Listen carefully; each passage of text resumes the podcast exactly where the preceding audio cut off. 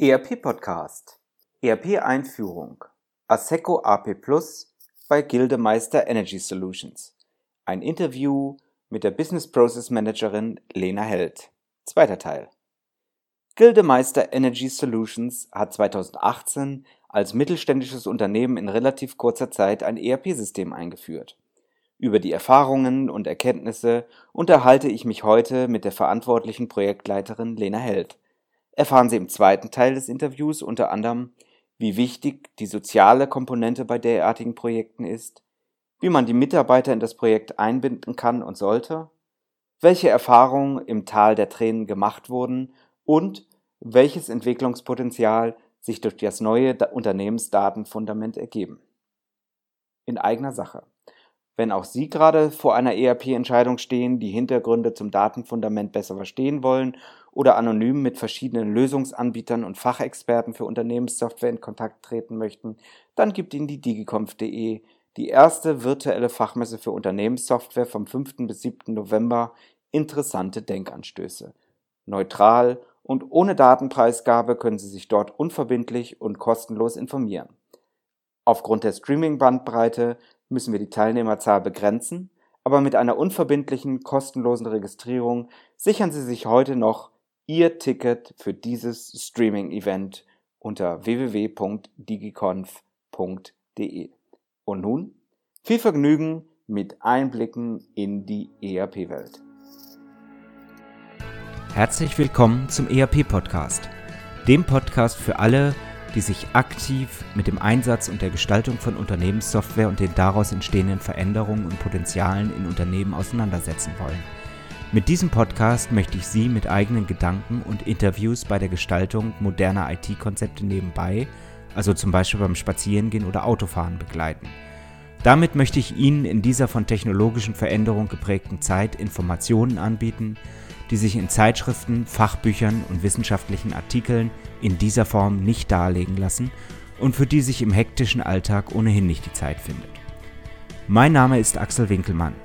Ich bin Professor für Betriebswirtschaftslehre und Wirtschaftsinformatik an der Universität Würzburg. Herzlich willkommen zurück zum ERP-Podcast. Wir sind voll dabei, im zweiten Teil heute über eine ERP-Einführung bei Gildemeister Energy Solutions zu reden. Äh, Gildemeister hat ASECO AP Plus dieses und vergangenes Jahr eingeführt. Ich spreche heute mit Lena Held. Lena Held ist dort verantwortlich für Business Process Management, in gewisser Weise auch für dieses Projekt. Und ich freue mich, dass Sie hier im ERP-Podcast sind. Herzlichen Dank und herzlich willkommen zurück hier im Podcast. Vielen Dank für die erneute Einladung. Mögen Sie sich noch mal kurz vorstellen? Ich weiß, dass die meisten Dauerhörer bei uns sind und sehr interessierte Hörer, aber der eine oder andere, der jetzt vielleicht eingestellt hat, wer ist Lena Held und wer ist Gildemeister Energy Solutions? Ja, natürlich. Also ähm, Lena Held, ich bin 27 Jahre alt und ähm, ich bin beim äh, Gildemeister Energy Solutions als Business Process Managerin angestellt und ich habe jetzt eine ERP-Einführung hinter mir ich habe mein letztes Jahr im August meinen Master im Bereich Business, Business Management abgeschlossen und bin jetzt hier eben verantwortlich für die Themen Prozessmanagement und die Themen ERP-Implementierung. Und Gildemeister Energy Solutions ist ein Mittelständler lokalisiert in Würzburg und äh, wir kümmern uns um die Projektierung von Photovoltaikanlagen. Das heißt, ähm, wir verkaufen Industriekunden eine entweder Freiflächen-Photovoltaikanlage oder eine Dachanlage, auch in Kombination mit E-Ladestationen und den im After-Sales-Bereich den Service für diese Anlagen. Mhm. Das ist das, was wir quasi unser Tagesgeschäft. Wie viele Mitarbeiter hat Gildemeister Energy Solutions? Ähm, circa 200. 200 Mitarbeiter, davon mit IT in Berührung kommend die Hälfte? Das müssen Sie genau spezifizieren. Gut, also ähm, bei 200 Mitarbeitern vermute ich, dass viele, ähm, äh, sage ich mal, beim Kunden auf Montage und so weiter arbeiten und gar nicht so. so. sehr mit dem ERP-System oder sag mal den operativen Unternehmenssoftware-Systemen eigentlich in Berührung kommen. Eigentlich eher weniger. Also ich, ich sag mal so, ähm, es sind viele auf der Baustelle, aber eher so im Bereich Projektleitung, Bauleitung. Ähm, Servicetechniker haben wir natürlich auch, aber den, an, ähm, ja, den eigentlichen Bau wickeln wir über ähm, ja, Bekannte oder Partner äh, im Bereich in Subunternehmen ab. Mhm. Das okay. heißt, haben wir relativ viele, die mit dem Thema IT eigentlich so gut wie alle, auch ähm, die ähm, Herren und Damen, die auf der Baustelle sind, als Projektleiter, Bauleiter oder Servicetechniker, ähm, die müssen natürlich auch irgendwann im Büro ihre äh, Daten wieder einpflegen. Das heißt, auch die haben ja Berührung zum Thema IT auf mhm. jeden Fall. Mhm. Wir haben beim letzten Mal ganz, ganz viel gesprochen, dass Sie unglaublich schnell äh, sich letztendlich auch entschieden haben. Also ich kenne Projekte, die über viele, viele Jahre erstmal vor sich äh, ja hin äh, dümpeln, bis sie sich dann tatsächlich für ein äh, System entscheiden und dann aber auch nochmal zwei, drei Jahre brauchen, bis das System eingeführt ist. Sie haben da wirklich Gas gegeben. Sie haben in Ende 2017 erst mit dem, mit der Einführung begonnen und waren schon im Sommer diesen Jahres durch mit der Einführung. Und das, obwohl sie als Mittelständler, sage ich mal, jetzt sicherlich auch viele Leute haben, die, die erstmal abgeholt werden müssen, die ähm, auch trainiert werden müssen auf die Denkweise, die sich aus diesem Unternehmensdatenfundament ergibt. Ähm, und das ist eigentlich so mein Stichwort auch für die Frage nach, wie sind Sie denn mit diesem ganzen Sozio von den soziotechnischen ERP-Einführung umgegangen? Also wie haben Sie die Mitarbeiter abgeholt? Wie haben Sie die Mitarbeiter auch für das Projekt begeistert? Also im Grunde habe ich äh, praktisch fast 30 bis 40 Prozent meiner äh, Funktion als Projektleitung für die ERP-Einführung dafür aufgewendet, um äh, das Thema Change Management anzugehen. Ähm, größte, größtes oder wichtigster Punkt, der einfach gegeben war, worum wir uns schon mal nicht kümmern mussten, war die Unterstützung durch die Geschäftsführung. Das ist, glaube ich, ein maßgeblicher Punkt. Und dann gab es unterschiedliche Themen, die ich angestoßen habe, um eben das ERP-System oder die ERP-Einführung auch in der kurzen Zeit bekannt zu machen und ja auch so ein bisschen zu promoten. Angefangen hat das Ganze mit einem alle drei Wochen erscheinenden Newsletter, der ähm, auf allen möglichen Kanälen gespielt wurde, der über den Stand des Projekts informiert hat, der oft noch so ein bisschen zusammengefasst hat, Leute, warum machen wir das, warum quälen wir uns hier? Und wo, was ist so das Ziel ähm, dann wurden natürlich gezielt Key-User in jeden Abteilungen ausgewählt ähm, und Workshops ähm, ja, gebildet und ähm, ja, diese Key-User wurden dann auch angehalten oder denen wurde dann auch Material zur Verfügung gestellt, um die Informationen in ihre Abteilung voranzutreiben. Ähm, dann habe ich darüber hinaus jeden Monat eine ähm, allgemeine Informationsveranstaltung gemacht, das heißt, ich habe praktisch äh, ja, mir eine Dreiviertelstunde bis Stunde Zeit genommen und habe wirklich alle Mitarbeiter eingeladen. In den ersten zehn Minuten habe ich erstmal den aktuellen Stand berichtet mit ein paar Folien und dann gab es offene Fragerunde und bei weiterem Projektfortschritt auch wirklich ähm, Look and Feel im System. Also die haben dann das erste Mal alle sozusagen so ein bisschen gesehen, wie es, was das System macht und wie das aussieht. Und dann in den späteren, in den, im, im letzten zwei, in den letzten zwei Veranstaltungen waren sie dann wirklich auch eingeladen, mit ihren Laptops vorbeizukommen und dann im Testsystem, ähm, ja, ich habe dann so eine Art, ja, Fragenkatalog, so ein paar Fragen aufgelistet und das Ganze als kleines Spielwettbewerb gemacht. Wer alle Fragen zuerst richtig beantwortet hat, der konnte was gewinnen. Und ähm, ja, dann da waren halt so erstmal leichtere Fragen, Stammdaten finden, welche Nummer hat die, dann hier das Projekt, wo ist das, wie viele Angebote hat das, also wirklich einfach nur so querbeet, egal welche Abteilung der Mitarbeiter war, so mal im System sich erstmal zurechtfinden. Mhm. Jetzt, jetzt hat Gildemeister Glück. Gildemeister hat deswegen Glück, weil Gildemeister jemand in der Projektleitung hat, der nicht nur betriebswirtschaftlich technisch denkt, sondern auch noch das nach außen sehr gut kommunizieren kann. Also ich spreche über Sie, Frau Held. Ähm, ich glaube, das haben viele Unternehmen nicht, weil viele Projekte in der IT-Abteilung landen. Ähm, ich spreche immer von dem User Interface der einzelnen Mitarbeiter. Äh, und es ist ja auch nicht jedem in die Wiege gelegt, wirklich so sozial zu kommunizieren, so offen zu kommunizieren, so freundlich zu kommunizieren, die Leute äh, zu versuchen mitzunehmen. Und sie haben also wirklich ja einen riesen Aufwand betrieben, um alle Mitarbeiter mitzunehmen. Zwei Fragen dazu. A, war das der Geschäftsführung auch entsprechend wichtig, dass sie das machen? Und B, wenn Sie das so rückwirkend betrachten, war das wirklich also war das notwendig und hat das dann auch zum Ziel geführt? Ähm, also der Geschäftsführung war es natürlich auch vor allem wichtig, dass ähm, das System möglichst schnell, also da unser Wachstumsgrad so hoch ist, ähm, ähm, ja, ist es wichtig, war es auch wichtig, dass wir möglichst schnell zu einer einigermaßen guten Lösung kommen. Und ähm, also wir gründen, wir haben auch eben neue Gesellschaften gegründet, ähm, wie jetzt zum Beispiel in Australien. Und ähm, wenn wenn wir hier nicht möglichst schnell anfangen, im Mutterkonzern sozusagen ja da eine gute Lösung zu haben, dann wird es auch schwieriger fallen, wiederum dann äh, diese Tochtergesellschaften mit dem ERP-System auszustatten. Und natürlich war es dann wichtig auch, dass die Mitarbeiter irgendwie ja mitgenommen werden. Ich würde so im Rückblicken würde ich sagen, ich hätte noch mehr Zeit dafür aufwenden können, eventuell Schrägstrich sollen. Aber wie Sie schon gesagt haben, im, im Mittelstand ist ja, sind die Ressourcen immer sehr knapp bemessen, gerade für solche Projekte.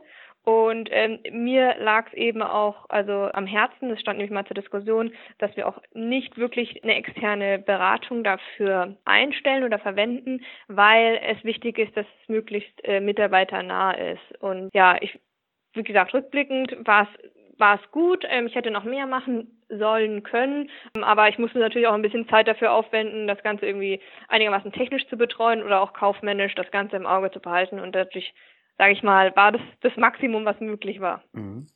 Ich nehme das nochmal als Aufhänger. Wir haben gerade beide das Thema Ressourcen angesprochen. Also ein Projekt ist ja nicht, nicht ganz so einfach zu leisten. Ist das überhaupt im Mittelstand zu leisten? Äh, rhetorische Frage, Sie haben es ja bewiesen. Ähm, aber wie leistet man es? Wie baut man das am besten im, in so einem mittelständischen Unternehmen auf, so ein Projekt? Also das Wichtigste ist, dass man sich über die Ansprüche klar ist. Ähm, ich sag mal so, es gab gewisse Faktoren, die jetzt dazu geführt haben, dass es, dass es überhaupt möglich war. Und einer der Faktoren war eben, dass wir äh, sozusagen das, das Vorsystem nicht gut war und auch nicht gut unterstützt hat. Und ähm, dadurch hat man ein bisschen zumindest auf der grünen Wiese angefangen. Der zweite Faktor war, dass wir an sich keine Produktion haben, wo es wirklich auf jeden Millimeter ankommt, der dann wiederum extrem viel Kosten verursacht oder eben einspart. Und der dritte Faktor war, dass unsere Mitarbeiter also wir sind ein recht junges Team, das Durchschnittsalter ist ähm, relativ niedrig und ähm, die Mitarbeiter sich eigentlich durch die Bank bewusst waren oder sind, dass ähm, wir diesen Schritt gehen müssen und auch wollen. Ähm, wenn man jetzt noch natürlich ein paar einzelne Leute fragt, dann sagen, dann äh, ja, haben sich alles natürlich auch schon ein bisschen rosiger vorgestellt oder ähm, im Moment ächzen wir so ein bisschen mit dem Thema natürlich, dass man ähm, auch viel mehr Daten in dem System pflegen muss als vorher. Das ist natürlich auch mehr Aufwand erstmal. Ähm, aber das sind so, so die Grundfaktoren. Und dann muss man halt sagen, also was relativ schwierig wird, ein ERP-System einzuführen, wenn der Anspruch ist, eventuell ein altes System perfekt abzulösen oder die Prozesse, so wie sie sind, perfekt zu unterstützen. Also sag mal, wenn das ein Anspruch an ein ERP-System ist, dann ist es sehr schlecht, weil das kann eigentlich kein System der Welt leisten, außer man programmiert sich das selbst und davon, ja gut, da ist, ist man ja mittlerweile natürlich äh, ja von weggekommen. Das ist sehr wartungsintensiv und gerade im Mittelstand eigentlich überhaupt nicht handelbar. Ja. Können Sie ein bisschen was zu der Projektorganisation äh, sagen? Also Sie, Sie haben sicherlich sehr stark verantwortend das Projekt auch getrieben, auch geschaut, wie die Prozesse derzeit ablaufen, wie sie zukünftig ablaufen sollen. Aber Sie konnten das ganze Projekt ja nicht alleine stemmen. Ja, genau. Also im Prinzip waren wir zwei Personen, die die ERP-Einführung durchgeführt haben. Ein noch zu mir noch eine Art technischer äh, ja, Gegenpart. Da ging es vor allem um die Vorbereitung von Stammdaten, um die, den Export aus dem Altsystem und ähm, die Vorbereitung für den Import zum neuen System. Und äh, ja, zu zweit haben wir das Ganze eigentlich ähm, ja so ganz gut abgewickelt. Ich habe versucht, alles im Auge zu behalten. Also ich habe selbst die letzte Woche vor Go Live äh, ja eigentlich fast durchweg Daten importiert, musste mir noch schnell auch SQL beibringen. Und wir haben es eigentlich meistens so gehandhabt, dass, also ich habe ähm, einen Projektstatusbericht immer ähm, mitlaufend ähm, ja, verfasst, wo einfach auch gewisse Risikothemen aufgelistet waren. Und ähm, ja, wir haben dann auch relativ schnell gemerkt, dass eben IT und ERP zwar Parallelen hat, aber doch auch unterschiedliche ähm, ja unterschiedliche Gesichtspunkte einfach sind und auch äh, viel fundierteres Wissen benötigt. Deshalb haben wir jetzt ähm, auch jemanden, der sich wirklich, der fachlich wirklich ähm, geschult ist und sich damit auskennt, jetzt auch dieses Data Warehouse und das ganze Thema Business Intelligence nochmal richtig, ähm, ja, sage ich mal, auszubauen. Mhm. Ähm, ja. Das heißt, Ihre IT-Abteilung hat sich leicht vergrößert durch die neuen genau. Systeme. Ja. ja. Wie haben Sie die Fachabteilung mit eingebunden? Muss man, also ketzerisch gefragt natürlich, muss man die Fachabteilung überhaupt mit einbinden oder ist es nicht so, dass die IT sowieso über alles Bescheid weiß? Nee, also das, der, das ist auch, glaube ich, das, ähm, ohne jetzt mutmaßen zu wollen, aber was halt bei vielen Projekten auch schwierig ist, wenn man jetzt wirklich sagt, die ERP-Einführung soll aus der IT heraus ja gestartet werden, dann ist ähm, in vielen Unternehmen, gerade mittelständischen Unternehmen, auch noch gar nicht so richtig angekommen. Die IT ist immer noch so ein bisschen, ja, die Abteilung, die irgendwie im Keller sitzt und mit vielen Kabeln hantiert und da im Serverraum ein bisschen rumschraubt. Ähm, und dann plötzlich kommt ein ERP-System und dann soll die ähm, das Ganze aufsetzen. Und ähm, ja, unser oder Projektpartner von der praktisch Lieferantenseite hat dann auch mal ganz ganz nett gesagt, eigentlich das ERP-System muss das Herzstück vom Unternehmen sein. Und ähm, im Prinzip sehe ich das so, dass das ERP-System ist ein Verbindungsstück zwischen den Prozessen und der IT. Die IT gibt eigentlich nur in Anführungszeichen die Basis, die Hardware, dass das alles auf dem Server funktioniert, dass die Daten, dass das ähm, ja alles möglich ist. Und ein ERP-System geht einfach weit darüber hinaus. Ähm, deshalb mussten wir da und deshalb hat es auch ganz gut gepasst, dass ich mit dem Thema Prozesse so ein bisschen Bescheid weiß, dass ich eigentlich in jeder Abteilung grob weiß, was für Prozesse laufen da mhm. und somit den Überblick behalten habe. Und dann ist natürlich auf jeden Fall wichtig, die Fachabteilung mit, mit ins Boot zu holen, aber auch immer wieder kritisch zu hinterfragen, weil, ähm, das habe ich auch gemerkt, natürlich die Arbeitsweise oder sozusagen das, was hinter einem ERP-System steckt, das ist auch nicht jedem unbedingt be bekannt und muss mhm. ja auch nicht sein. Aber an einer oder anderen Stelle hat man schon das Gefühl, dass sich Leute dann, wenn dann irgendwie, wenn es dann, sage ich mal, das Projekt langsam wirklich an Fahrt aufnimmt, dann entwickeln ähm, Mitarbeiter da ja tolle Wunschvorstellungen, die das System macht und ähm, ja, da muss man immer so ein bisschen bremsen, weil ich meine, wir haben trotzdem keine künstliche Intelligenz hier im Haus. Ne? Im, Im, Prinzip, jetzt böse gesprochen, ist es nur eine Datenbank mit einem mit einer netten Maske obendrauf. Und das muss man dann immer so ein bisschen ja im Auge behalten. Mhm. Jetzt ist es natürlich so, dass die Mitarbeiter, ja, haben sie ja selber gesagt, die haben bestimmte Vorstellungen, was alles mit dem System zu gehen hat. Die kennen selber Facebook, die kennen selber Word und so weiter und so fort ähm, sind aber nicht unbedingt vertraut mit dem, was tatsächlich ein ERP-System macht, wie auch die Masken in einem ERP-System aussehen.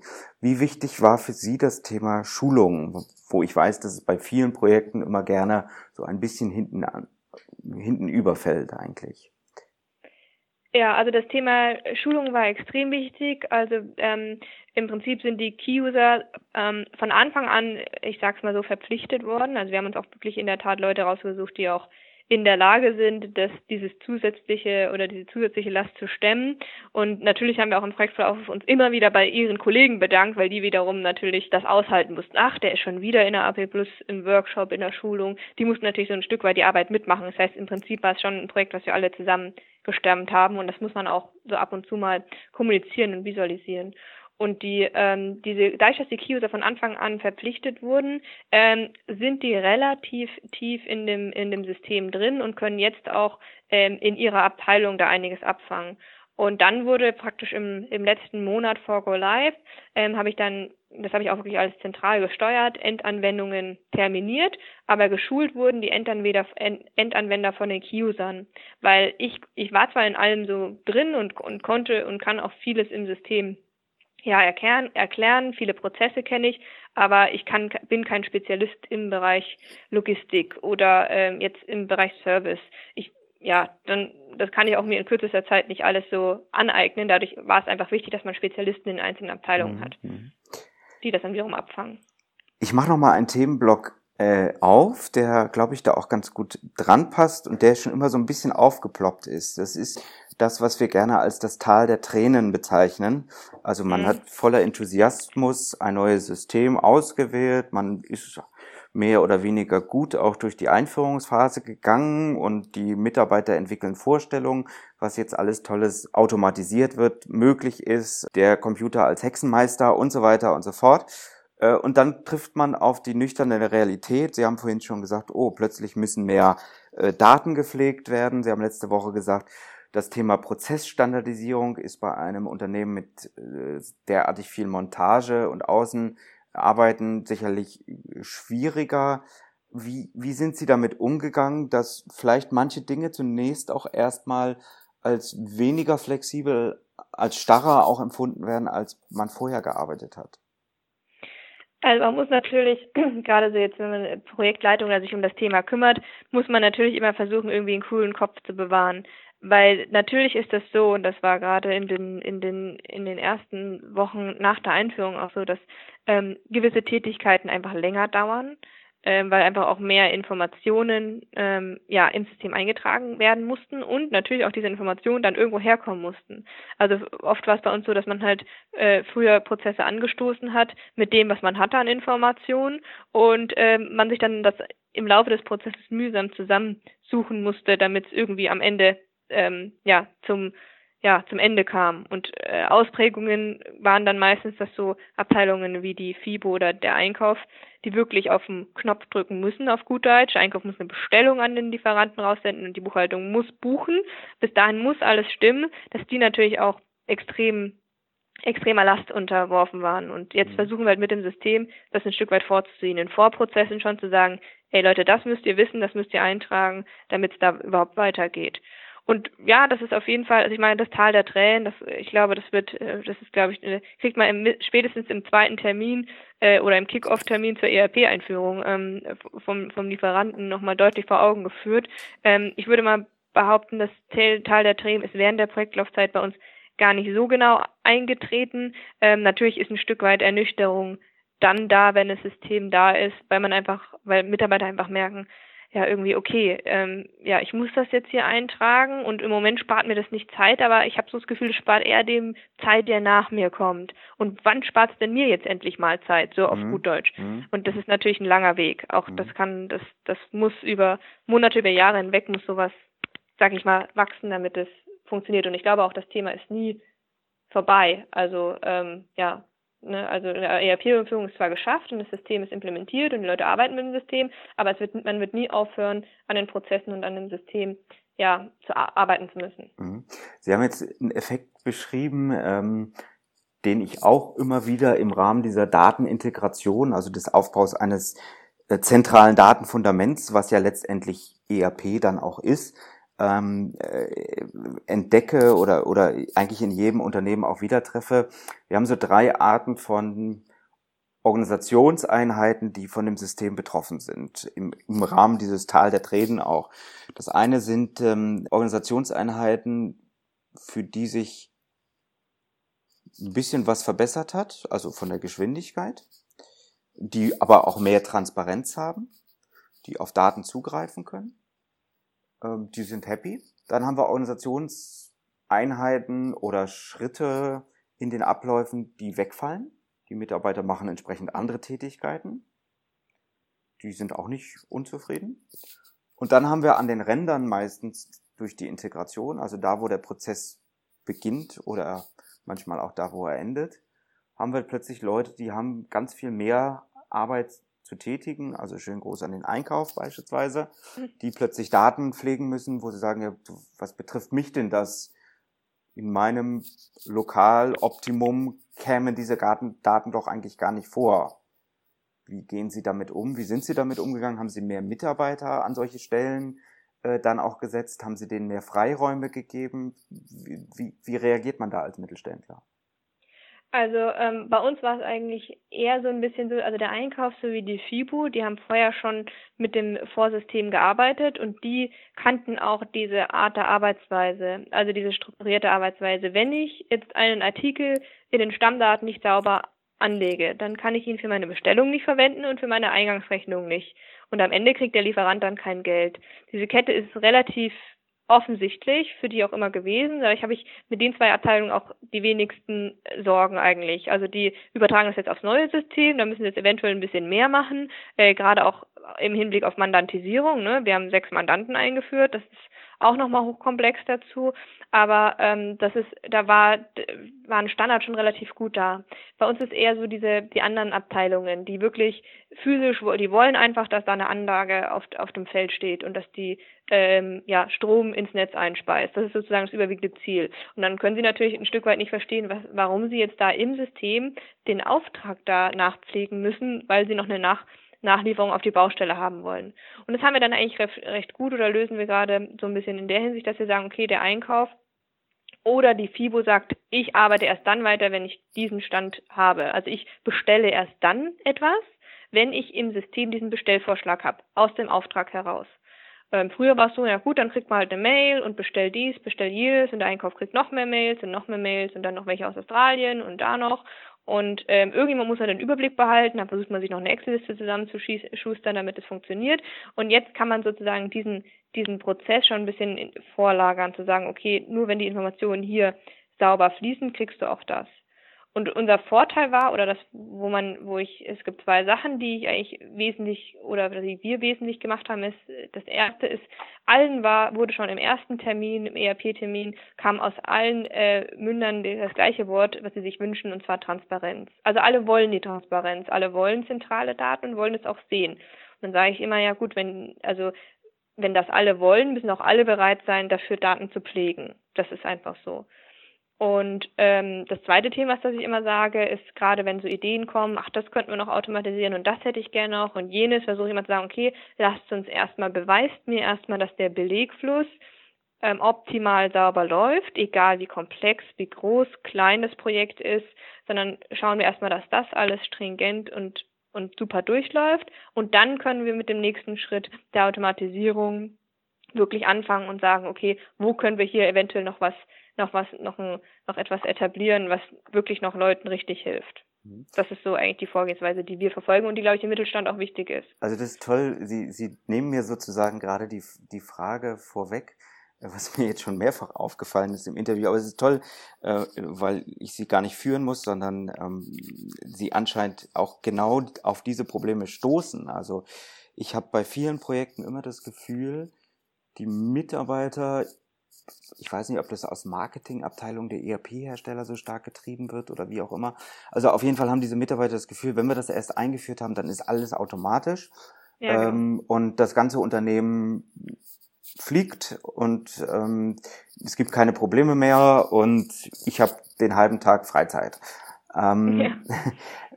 Über das Tal der Tränen haben wir schon gesprochen, da müssen wir erstmal durch, da wird es vielleicht auch schlechter erstmal, als es vorher war, weil man das Gefühl hat, man ist eingeschränkt in seiner Gestaltungsfreiheit und so weiter und so fort. Aber jetzt sind wir wahrscheinlich, wenn wir mal da durch sind, noch gar nicht auf dem Niveau, dass wir sagen können, wir haben alles automatisiert, oder? Nee, absolut nicht. Also ich glaube, ähm, ich glaube, Automatisierung kommt, kommt auf jeden Fall nach der Standardisierung natürlich. Und ähm, man muss auch sich auch immer genau als Mittelständler überlegen, was kostet mich in dem Bereich eine Automatisierung von, von Prozessschritten und wie viel Nutzen bringt mir das am Ende. Und ähm, ja, wie Sie schon sagen, ich werde auch nicht müde und das gebe ich auch nie auf, den Mitarbeitern immer wieder versuchen zu erklären, ähm, weil oft natürlich Sachen kommen, warum macht das System das jetzt hier so? Oder warum kann ich das nicht so machen? Und das, da liegt immer ein, ein Stück weit ein, ein Grund dahinter. Und der Grund ist oftmals nicht nur technisch, sondern der Grund ist auch prozessual und eine Verbindung aus Technik und, und Prozess.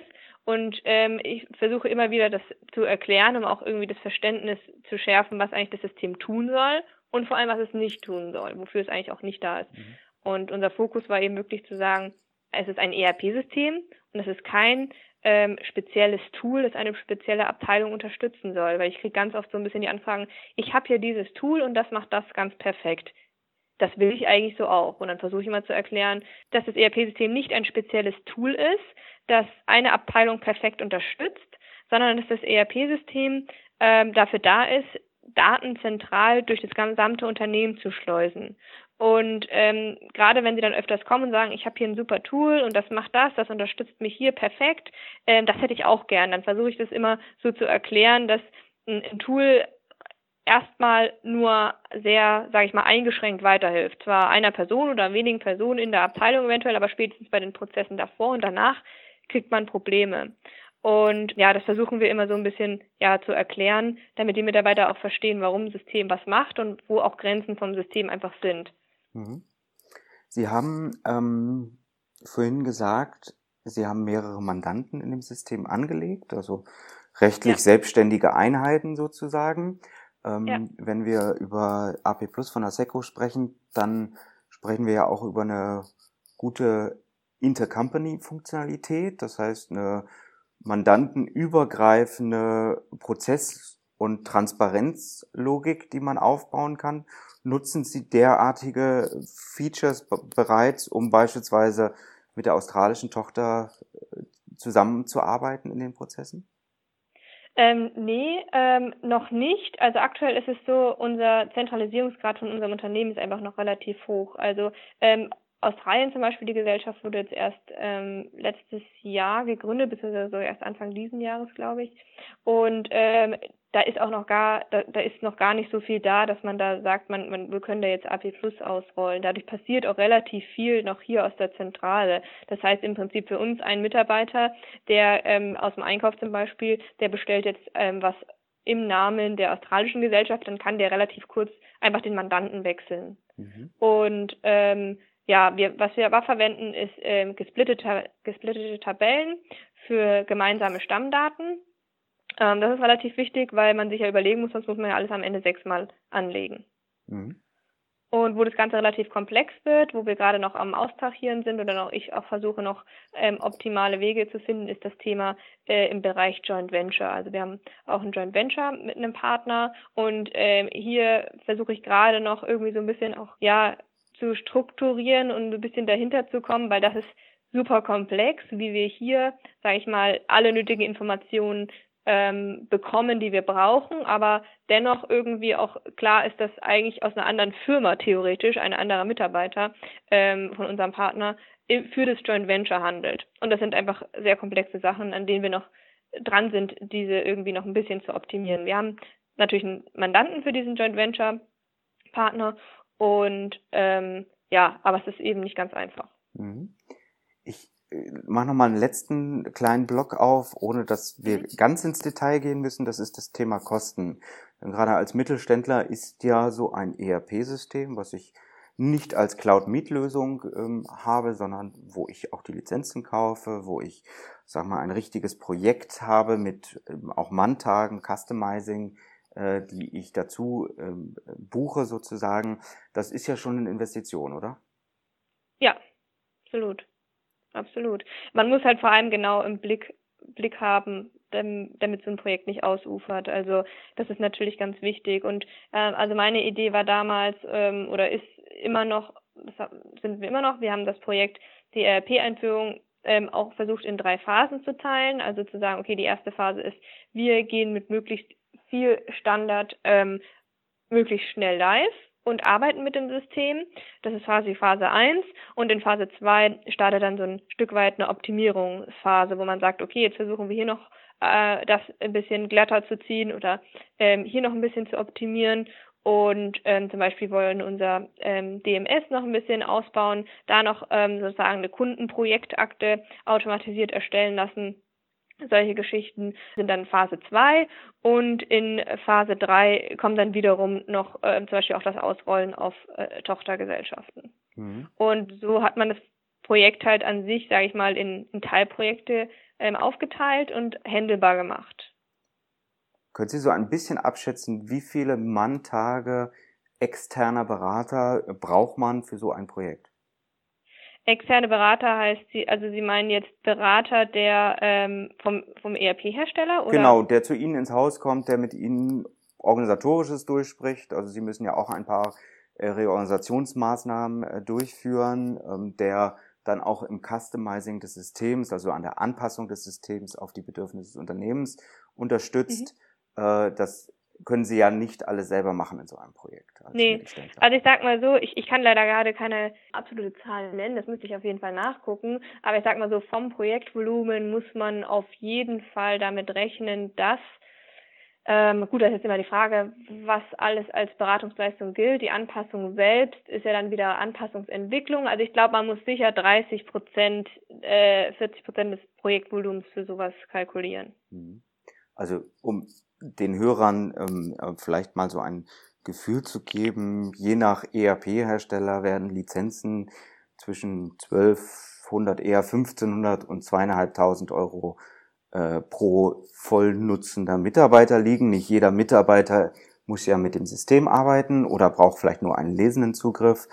Ähm, und typische Manntage kosten für acht Stunden Manntage liegen ungefähr so zwischen 1000 und 1200 Euro, je nach Branche, je nach System, je nach Unternehmen, mit dem ich da auch entsprechend zusammenarbeite.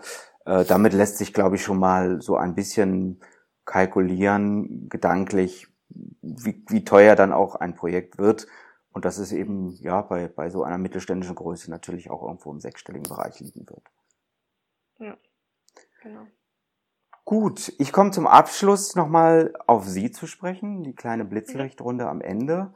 Ähm, das wahnsinnig Spannende bei Ihnen, wenn ich mich mit Ihnen unterhalte, ist, dass ich das Gefühl habe, da ist jemand, der macht seit 20 Jahren ERP. Und da stellt sich raus, Sie sind ja auch letztes Jahr erst aus Ihrem Studium ähm, gekommen. Sie sind zwar schon länger in dem Unternehmen, aber ähm, haben das Studium tatsächlich letztes Jahr erst beendet. Die Frage an Sie, was haben Sie mitgenommen? Haben wir Sie an der Universität gut auf das beruflich vorbereitet, was Sie heute machen? Ähm, ja, absolut. Ähm, der, ich sag mal so, in der Realität kommen dann einfach noch Faktoren dazu, die, sage ich mal, diese das modelltheoretische Umfeld, das man vielleicht in der Uni manchmal betrachtet, einfach noch erschweren. Und gerade äh, im Mittelstand, wo man einfach versucht, möglichst viele Bälle, also eine Person versucht, möglichst viele Bälle hochzuhalten, da kommen einfach noch Faktoren dazu.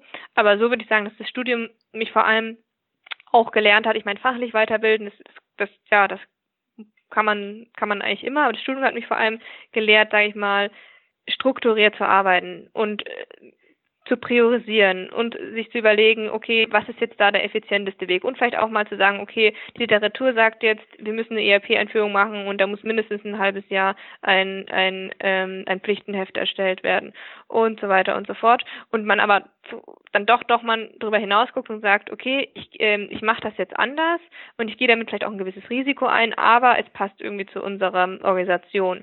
Eine Uni lehrt einem dann schon, dass man praktisch darüber auch mal hinaus guckt. Mhm. Gibt es bestimmte Eigenschaften, die man für Ihren Beruf besonders gut gebrauchen kann, die Sie vielleicht auch haben? Ähm, ja, also so ein bisschen, ich habe, ob das jetzt gut ist oder schlecht, ich habe so ein bisschen Auge für nicht optimale Geschichten oder nicht optimale Vorgänge. Die springen mir einfach irgendwie ins Auge. Ich habe irgendwie ein, ein, ein gewisses Interesse an Effizienz. Ähm, in vielen Situationen habe ich genau ein Bild vor Augen, wie das zu strukturieren sein sollte oder vielleicht auch einen, einen Blick darauf, wie, wie die Struktur optimalerweise aussehen würde. Und das Wichtige ist, dass man äh, wirklich nicht parteiisch ist. Also dass man in meiner Situation, dass es rein theoretisch mir persönlich ist es egal, ob diese neue Aufgabe oder auch eine alte Aufgabe jetzt plötzlich von einer anderen Abteilung übernommen wird, ähm, sondern ich will, dass es möglichst ähm, effizient ist. Und ich will auch, dass genau diese Fragestellen, die dann Fragestellungen, die aufkommen, ja, hier ist eine Aufgabe, die plötzlich eine andere Abteilung machen muss. Und dann merkt diese Abteilung plötzlich, oh, ich, wir kriegen das gar nicht abgewickelt. Genau diese Fragestellungen führen dann auch dazu, zu wissen, okay, wo müssen äh, gerade im Wachstum neue Mitarbeiter eingestellt werden und vor allem für genau was, was suche ich eigentlich für einen Mitarbeiter. Und ich glaube, das sind so Eigenschaften, die man, die man braucht. Und sonst ähm, muss man natürlich ein Stück weit, ähm, ja, technikaffin sein im Sinne von, man muss halt ungefähr verstehen können, wie so ein ERP-System arbeitet, ähm, Datenbanken, SQL, da, ja, man muss sich da einfach so ein Stück weit reindenken können. Wenn das gar nichts für einen ist, dann ist es halt so ein bisschen schwierig, weil als Projektleiter im Bereich ERP Mittelstand muss man definitiv anpacken und ähm, auch dazu in der Lage sein, das in kurzer Zeit ja sich sowas anzueignen. Mhm. Sie haben mehrfach in dem Interview gesagt, Sie mussten sich viel Wissen aneignen. Ähm, Sie haben auf Literatur verwiesen. Gibt es irgendwelche Bücher oder Informationsquellen, die Sie den Zuhörern beruflich besonders empfehlen können an der Stelle? Ähm, also eigentlich aktuell leider keine direkte Empfehlung. Ich habe mich wirklich in der Tat ähm, ja viel versucht zu belesen, ähm, gerade im Bereich Change Management, BPM oder Projektmanagement, ähm, aber habe da jetzt nicht wirklich einer kompletten Quelle vertraut, sondern habe mich da einfach durch die Bank so, so ein bisschen belesen. Mhm. Ich mache jetzt noch mal ein bisschen Eigenwerbung für unsere Fachmesse, digitale Fachmesse, die ja im November, Anfang November, 5. bis 7. stattfinden wird, die digiconf.de, ähm, sicherlich eine gute Quelle, um sich auch als Mittelständler mit anonym mit IT-Fachexperten auszutauschen und sich einfach verschiedene Lösungen mal anzuschauen, um ja selber in diesem Prozess des Aufbaus eines Unternehmens, Datenfundaments, des Implementieren eines ERPs ein bisschen weiterzukommen. Ein kostenloses Angebot, was wir haben. Man kann sich da auf der Webseite digiconf.de, auch in den Shownotes verlinkt, äh, entsprechend kostenlos registrieren. Aber das nur als kleiner Werbeblock am mhm. Rande. Ähm, jetzt haben Sie ein wahnsinnig spannendes Berufsfeld. Sie, sind, Sie kommen aus der Universität, Sie bringen neuestes Wissen auch mit. Sie sehen, wie sich die Berufswelt verändert. Ihre Prognose, wenn wir uns die Berufswelt oder Ihr Umfeld in den nächsten zehn Jahren anschauen, wie wird sich das verändern? Ähm, also ich glaube auf jeden Fall, ich meine, ich habe jetzt, sage ich mal, ne, das ist jetzt gerade so mein Nachteil, ich habe noch nicht viele unterschiedliche Unternehmen gesehen und wie sie das Thema handeln, aber ich glaube gerade im Mittelstand, dass es einfach noch, ähm, ja, so ein bisschen das Thema IT wird noch viel stärker mit dem Thema Prozesse irgendwie zusammenwachsen und auch das Verständnis für, für Geschäftsführer, Abteilungsleiter, Mitarbeiter, dass, ähm, dass das einfach mehr an die Oberfläche kommt und ähm, dass auch das Thema Datenmanagement, also gerade so Mittelständler ähm, neigen ja auch dazu, solche Geschichten outzusourcen und ähm, sich da wirklich extern beraten zu lassen, ähm, was natürlich an gewisser Stelle auch, auch positiv ist. Aber ich habe eben für mich auch so festgestellt, dass das einfach ein Thema ist, was nie aufhört. Also ähm, es ist ein Kreislauf. Man führt nicht ein ERP-System ein und sagt mal auch, ja, an Tag X hi, ich bin jetzt fertig und tschüss, sondern ähm, das Thema geht immer weiter und das kann, das ist, muss auch immer stetig optimiert werden. Und gerade in, in so volatilen Geschäftsfeldern wie der Photovoltaik ähm, kann man da nie aufhören, weiter dran zu arbeiten, weil sich Geschäftsmodelle auch einfach ändern. Mhm. Jetzt haben Sie ein ERP-System mal sehr intensiv kennengelernt, aber Sie haben sich ja auch ganz andere Systeme angeschaut. Äh, mhm. mit, mit Blick auf Ihr Projekt, mit Blick auf die Zukunft, vor welchen Herausforderungen steht da Unternehmenssoftware, insbesondere ERP natürlich ganz besonders? Ähm, also ich glaube, den, den, der Schritt, der ja schon gemacht wurde, ist zu sagen, okay, wir gehen weg vom Bereich Customizing und hin zum in, in äh, ja für, für Standards. Ähm, ich glaube, also so wie man es hört, ist SAP einfach ähm, ja der Player am Markt und frisst so Stück für Stück immer wieder ähm, ja, Markt, Marktwachstum ab. Ähm, gerade im Bereich Mittelstand ist es gar nicht so einfach, ein passendes ERP-System zu finden, glaube ich. Deshalb muss ich ein Stück weit ähm, ja auch der ja, das Unternehmen selbst so ein bisschen an den Anforderungen schrauben, um da was zu passen und braucht vor allem ähm, ein Stück weit Know-how. Also ohne dass im Mittelstand Know-how angesiedelt ist, wird es schwierig. Und ähm, ja, die Unternehmenssoftwarebranche, ich meine, grundsätzlich haben ja die ähm, ja die Lieferanten Interesse, dass die ERP-Einführung ähm, gut läuft, weil sonst wird es einfach im Nachhinein hässlich. Und ich glaube, dass sie da auch ähm, noch mehr darauf achten werden müssen. Ähm, klar, die wollen irgendwie Projekte gewinnen und Projekte machen, aber am Ende hilft es ihnen wenig, wenn es auch für sie ein chaotisches Projekt wird. Und ähm, da muss man einfach auch darauf achten, dass man, wenn man jetzt so ein Projekt ähm, implementiert, dass, dass man nicht so eben einen ITler nebenbei machen kann. Mhm. Ich glaube, das, das ist, glaube ich, wichtig. Sie sind aber sehr zufrieden mit dem, was Sie jetzt eingeführt haben. Absolut, ja. Also in der Zeit, äh, Zeitbudget wurde eingehalten und ähm, die Leute stehen auch noch nicht mit Mistgabeln vor meiner Tür. Ähm, und ähm, aktuell wie gesagt, ab 1.1. Äh, werde ich dann das Ganze auf ein Ticketing umstellen. Das heißt, aktuell mache ich noch First, äh, machen wir noch First Level Support on Demand. Das heißt, die, äh, die Wege sind bei uns nicht so lang. Die Leute rufen an und dann priorisiert man das und dann geht man mal vorbei und schaut sich das an und, und erklärt und ähm, schult und ähm, wir machen auch so noch weitere Schulungen und auch ähm, ja wollen wir so Geschichten machen wie die Weiterentwicklung. Das heißt, wir möchten äh, diversifizierte Teams zusammenwürfeln aus allen Abteilungen, wo dann einfach noch ein bisschen gebrainstormt wird, wie das System sich vielleicht weiterentwickeln kann. Und ähm, ja, ich glaube, das ist ein ganz guter Ansatz und mit dem können wir jetzt erstmal weiterarbeiten, sagen wir es mal so. Mhm.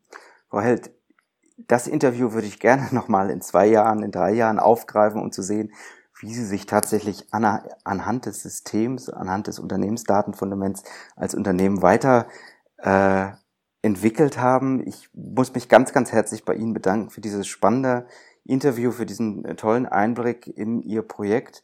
Äh, und wie immer, die letzten Worte hat natürlich unser Studiengast. In diesem Sinne, ich bin raus. Ganz herzlichen Dank Ihnen, Frau Held. Und die letzten Worte sind Ihre. Vielen Dank für die Chance und ich hoffe für mehr ERP im Mittelstand. Vielen Dank. Ihnen hat der ERP-Podcast gefallen und Sie konnten wertvolle Erkenntnisse gewinnen? Dann würde ich mich über eine Bewertung auf iTunes freuen, damit auch andere von diesem Podcast erfahren können. Eine Anleitung für die Bewertung finden Sie auf www.erp-podcast.de. Dort finden Sie auch weitere Hinweise, Links und Aktualisierungen zu dieser Folge.